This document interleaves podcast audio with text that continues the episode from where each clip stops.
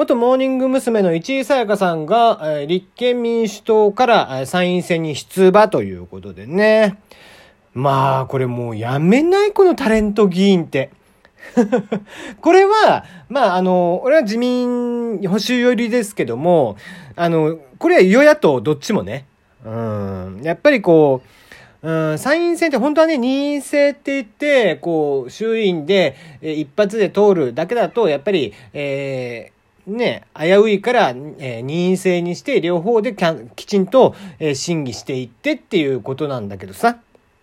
でも結局、参院で否決になったからっつって、衆院差し戻しになって、えー衆院でまた可決ってなると、衆院議員、あ衆院っていうのはご利用しができるわけだから、参院ってあんまり意味がないと思うんだよね。うん。一応アメリカなんかでも上院、下院ってあったりはするけどもね。うん。だからそれで、こう、しかも参院ってね、解散がないんで、えーそうした中でこう、ただただ座席を取りたいって、えーっていうだけで、タレント議員で知名度でっていうね、しかも今回、えー小選挙区ではなく比例区でっていうね、えーもうなんか、そういうのどうなんて思うよね。うん、なんか比例区、いるかね？うん、抽選挙区制でよかった気がするんだけどね。うん。だから、そもそもこう、小選挙区で落ちた人が、その後比例区で通ってるみたいなのもやっぱり歪だし、ねえ、その地域で評価も得られてないっていう人が、こう、参院選で上がってくるっていうのを、どっちかにせえよっていう話だしね。うん。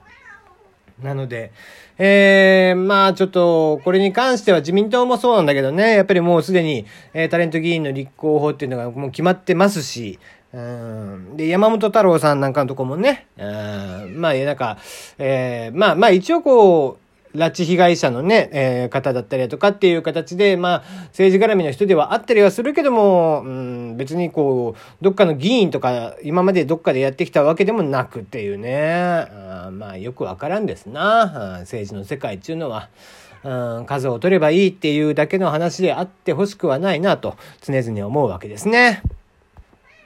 テリーのよもやますぎる部屋。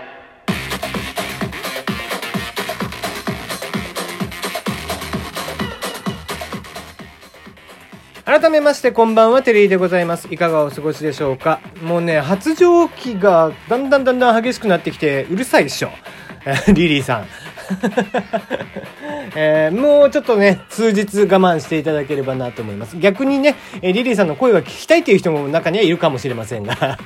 えーこの番組ではメールの方を募集しています。質問、感想、応援、ふつおた、恋バーナー、相談口、何でも OK です。大喜利始まっています。新しいお題ですね。えー、加齢臭がしますよというのをスマートに伝える言葉に言い換えてください。加齢臭がしますよをスマートに伝える言葉に言い換えてください。夏目漱石はね、I love you っていうのを、えー月が綺麗ですねって言い換えたりだとか。えーもっとね、日本だと、えーよくあるのだと、トイレに行きますよっていうのをね、えーお花を摘みに行ってきます、みたいな、えー感じで、あなた加齢臭がしますよっていうのをね、えーその人が傷つかない程度にスマートに何か伝える言葉というのを考えてみてください。はい。その他募集しておりますのが、えー僕からの相談ですね。ツイッターのフォロワーやよもべやリスナーが増えるにはどうしたらいいと思いますか、えーこちらの方も募集をしていますので、えー全く来ないけど。全く来ないけどね。大喜利以外聞かれてねえんじゃねえかな、本当に。なんだろうね。ね。リリーさんね、誰か聞いててくれてるんでしょうか。はい、えー、じゃあ今日の話題いいですね。今日というか、ちょっと昨日の話題なんですがね。えー、これ東洋経済さん、えー人手不足を嘆く地方の組織が陥る4つの矛盾ということで、えーまあ、もろもろね、こう、人手不足が陥ったりだとかすることに対して、で、えーまあ、熱海あたりで今取り組んでいるっていうことを、えー例として挙げつつなんだけど、そのね、あの、そもそもの例として挙がっていた、え4つのね、特徴っていうのがどういったものかっていうと、いい人材が欲しいけど、給料はあまり上げたくない。2、終身雇用はしないけど、会社には忠実でいてほしい。3、即戦力になってほしいけど、教育投資はやりたくない。4、積極性が欲しいけど、自分には従順に従ってほしい。これが、まあ、主な特徴なんですって。まあ、4つの矛盾というかね。ね。いや、まあ、そんなん言ってたら人集まらんよって思うじゃん。で、これね、あの、別に、地方に限った話じゃねえなと思ってんの。というのも、まあ、僕がもともとこうドコモにいて、えー、前の前の会社に 行ったんですけどもそれはまあ占いのコンテンツ会社で、えー、まあ僕ら、まあ、最初入る時にその事業部長、えー、社長の息子だったんですけどもね、えー、その人と話をしていて、えー、面談の時に面接の時に言われたのが僕らもうベンチャースピリットを持ってこう一生懸命動いていると急いで動いているんでもうとにかく気づいたことがあったりだとかもう革命を、えー、改革をね起こしてほしいって。えー、言われてやっぱりもうもうこれぐらいの会社規模になってきて結構大企業病が進んでるからあの150人程度の会社だけど大企業病が進んできてるからぜひねあの俺の、こう、まあ、バンバン俺が物を言うから、こんな感じで。えー、上とかに対しても物を言うから、それを、こう、中でもぜひやってほしいって言われて、で、いざ入るじゃん。で、結局、あの、いろいろ言ってても、あの、まあ、上、結局ね、言い過ぎっつって。ダウンするみたいなね。なんだったら、俺が言い過ぎるから、なんか10円ハゲできたっつって 嘆いてたらしいんだけどさ。俺は積極的にこうしたい、ああしたいとか、こういうのがおかしい、ああいうのがおかしいからもっと効率化を図れとか言うんだけど、全然ダメ。ね、しかもいい人材が欲しいのに別に給料は低水準のまま。まあ、あの、そこの会社に関しては上場企業の、えー、平均給与ランキングでもかなり下の方だったのね。IT 企業系でももう全然下の方でしたね。で、えー、終身雇用はしないけど会社には忠実でいてほしいっていうのももうその通り。ね、即戦力になってほしいけど、教育投資はしたくない。そもそも、教育が、えー、制度としてなかったので、えー、僕がもう教育制度を作りますって言って、まあ3ヶ月の、えー、教育期間っていうのをね、えー、作って、えー、その間は、まあ僕ら事業部長から本当はねえ、新人さんとかにもバンバンバンバン言われてたのに、えー、全部俺を通して話をしろって、あの、直接話すなって言ってね、言ったりだとかして、えー、変えていってたっていうことがあったんだけど、結果としてでも、俺はもうあまりに言い過ぎたもんだから他部署に追いやられるっていう話になるわけ。そんなもんなんだよ。うん。だから、ベンチャーに憧れて、ベンチャーに行って結果を出せるかって言ったら、こう、ベンチャーだったら自分の意見がバンバン言えてとかって、そんなことは決してないです。うん。そういうことは、まあ、ないと思った方がいい。スタートアップなんかでも多分ないよ。うん。ねえ、えー、雇われていたわけではないですけども、僕はラジオトークの前にやっていたね、えー、某 V のつくプラットフォームさんも、音声プラットフォームさんもね、えー、俺が散々、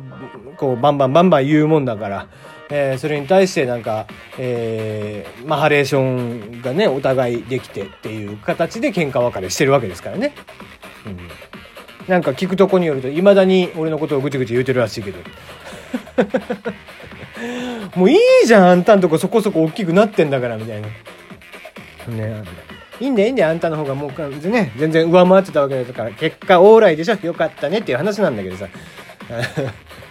で、ベンチャーなんかはね、もうほんとこう上とぶつかったら、えー、結局会社っていうのは基本的にはオーナーの持ち物なんで、株主の持ち物なんでね、うん、もっと言えば。だから、一従業員がどんだけ歯向かおうが、えー、上の意識改革が行われない限りは自分がやめていくしかないわけなんですよ。うん、だから、えー、うかつにね、えー、ある程度大きな会社で、えー、なんかダラダラと仕事やっていて張り合いがないからベンチャーに行こうなんてことは思わない方がいい。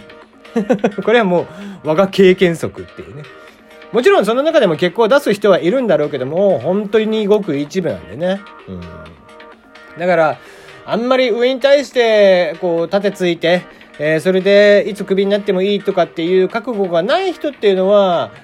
うん、まあ、ある程度、それこそ忠実に、従順に、社畜となってやっていく覚悟がないと、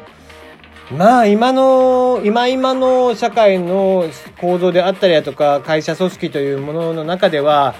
難しいのかなっていう気はしますよね。まあなんかそれを、こう、現実として突きつけるっていうのはあんまり、うん、大人としてどういうことなのかどうなのかっていうところはあるけど。もちろんその中でも、え風通しも良くて、えー、下の意見っていうのもどんどん吸い上げてくれて、みたいなところは多分あるとは思うんで、そういったところをね、ぜひ、えー、見抜いて会社を選びをしてほしいなとは思いますね。うんまあ、ちなみにこういったこの、えー、ありもしない現実、理想を、え、従業員に求めたりだとかっていうのって、恋愛とも非常に似ていてね。うんね、男性には外でバンバン稼いできてもらって、まあでも家の家事もね、バンバンやってもらってみたいな。ね、逆にだ女性男性から女性にね、いつまでたっても、えー、綺麗でいてほしい、優しくいてほしい、可愛くいてほしい。でも、えー、化粧とか美容とかにお金をかけるのはやめてねとか、えー、服にお金かけるのはやめてね、みたいなことっていうのは、往々にして、えー、お互いなんか理想論の押し付け合いというかね。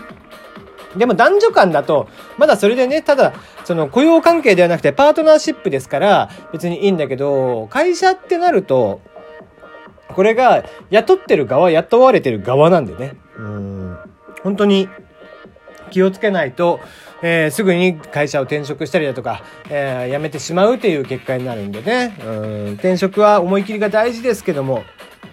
え、辞めるときは大胆に辞めりゃいいと思うけど、会社選びというのは、ある程度しっかりと選ばないと、えー、このね、東洋経済で書かれているようなことっていうのは、あ東京なんかでも、もう東京のベンチャー、スタートアップなんかでも、往々にしてあることなんだというのを、えー、念頭に入れててもらえればなとは思いますね。はい、今日はここまでです。若干ネガティブな話になっちゃいましたけどもね。えー、それでもいい会社はきっとあるんだと思います。